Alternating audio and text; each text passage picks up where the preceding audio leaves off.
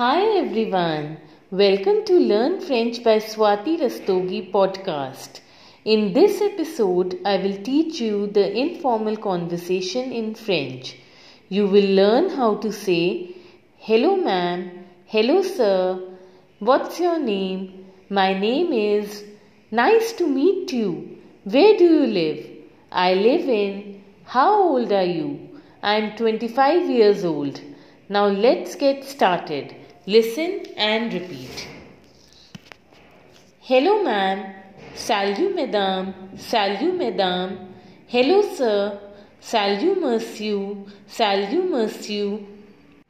What's your name? Comment t'appelles-tu? Comment t'appelles-tu? My name is Je m'appelle. Je m'appelle. Je m'appelle. Nice to meet you. Enchanté. Enchanté. Where do you live? Où habites-tu? I live in Paris. J'habite à Paris.